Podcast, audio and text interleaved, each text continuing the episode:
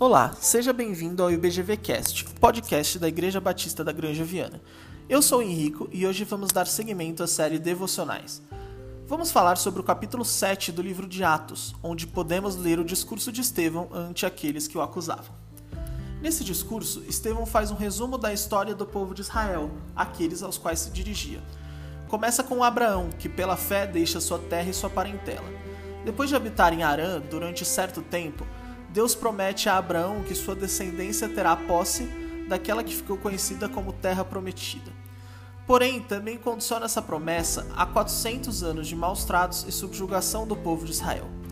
Depois de Abraão, Estevão menciona rapidamente Isaac e seus dois filhos Esaú e Jacó, este último que depois viria a se tornar Israel. É importante lembrar que Jacó não era o primogênito e até certo ponto não era bem quisto nem por seu pai nem por seu irmão tendo assim que lutar pela bênção de seu pai, inclusive se utilizando de métodos questionáveis. Jacó então teve doze filhos, muitos dos quais ficaram conhecidos como patriarcas. No entanto, Estevão se apega especificamente à figura de José, que, sendo rejeitado pelos próprios irmãos, é vendido como escravo ao Egito. No Egito, se torna governador daquelas terras, sendo subordinado apenas ao faraó da época. Quando a fome se abate sobre o povo hebreu, a história nos diz que é José que os deu de comer e os deu abrigo no Egito. Outro faraó, que não conhecia a história de José, passa a escravizar os hebreus. E aqui surge a figura de Moisés, que foi quem libertou o povo do jugo da escravidão no Egito. O que é interessante lembrar é que antes de ficar conhecido como aquele que libertou o povo de Deus, Moisés foi rejeitado pelos próprios hebreus, Certo dia, indo visitar os hebreus que ali viviam, Moisés encontra um hebreu discutindo com um soldado egípcio. Para defender o hebreu, no meio da discussão, Moisés acaba assassinando o soldado egípcio. No dia seguinte, Moisés é acusado de assassinato pelos próprios hebreus. Assim, Moisés foge e retorna apenas 40 anos após o ocorrido. Já no deserto, com o povo, Moisés recebia as tábuas da lei, enquanto o povo que estava com ele construía bezerros de ouro e se voltava contra o Deus de Israel. Então Estevão continua seu resumo da história de Israel até os dias de Salomão e da construção do templo. Depois, se dirigindo àqueles que o acusavam, Estevão diz, no verso 52 do capítulo 7: A qual dos profetas não perseguiram vossos pais, até mataram os que anteriormente anunciaram a vida do justo, do qual vós agora fostes traidores e homicidas? Aqui então é onde podemos ver qual era a intenção de Estevão com esse resumo da história do povo hebreu. Seu propósito era traçar um paralelo entre essa história e a história de Cristo, pois precisamos lembrar que aqueles que acusavam Estevão eram os mesmos que perseguiram e crucificaram a Cristo, assim como seus pais perseguiram os profetas, aqueles sobre os quais acabamos de ler nesse capítulo. Uma coisa importante e que permeia toda a exposição de Estevão é a rejeição. Moisés foi rejeitado pelo seu próprio povo duas vezes, quando foi acusado no Egito e quando seu povo adorou a imagem de ouro. José foi rejeitado e vendido por seus próprios irmãos. Jacó era rejeitado tanto por seu pai quanto por seu irmão.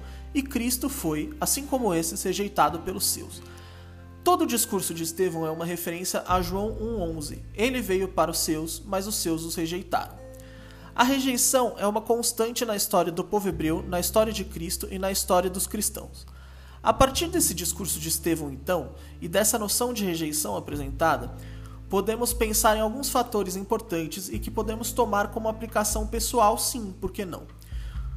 O primeiro desses fatores é o conhecimento de Estevão. Ao ser convocado para falar em frente ao sinédrio e se defender, Estevão demonstra um profundo conhecimento da história do povo hebreu e da palavra de Deus.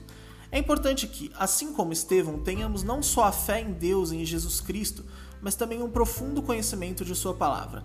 É necessário que respiremos e vivamos a palavra de Deus e que a conheçamos para além de uma série de versículos chaves e conceitos que vêm prontos, embalados.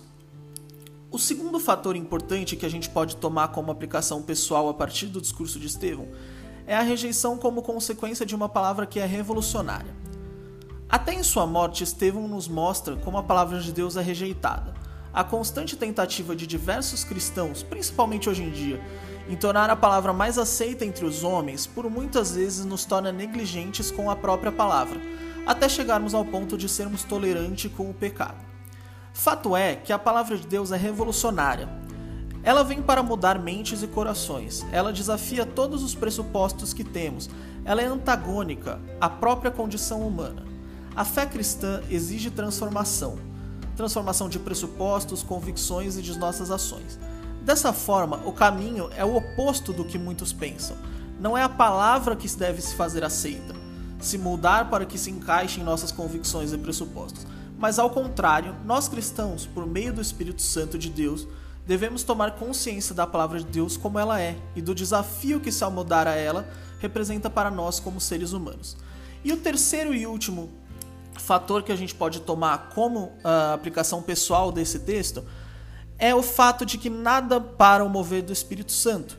Portanto, é importante que a gente saiba que servir a Deus é um privilégio, pois a rigor, Deus nem precisaria de nós para pregar Sua palavra e para fazer Sua vontade. Ora, o discurso de Estevão nos mostra, nos mostra Deus chamando Abraão, chamando a Moisés por meio de uma sarça ardente, leia-se, uma planta que pegava fogo, mas não queimava essas imagens não servem para nada a não ser para nos mostrar uma coisa: que nada para o mover de Deus e de seu Espírito Santo. Quando Moisés é chamado, a rigor Deus nem precisava dele para cumprir seus planos. Assim como quando em Mateus 28 nos chama a pregar o evangelho às nações e a servir em sua obra, a rigor ele não precisa de mim nem de você. Dessa forma, servir a Deus é mais do que uma simples responsabilidade, mas é um privilégio que tenhamos a cada dia consciência de que somos privilegiados por poder servir ao Senhor da maneira que for. Hoje então falamos a respeito do capítulo 7 do livro de Atos. E aí, gostou do nosso podcast? Quer ouvir mais? Acesse outros episódios no nosso site www.ibgranjaviana.com.br. Abraços e até mais.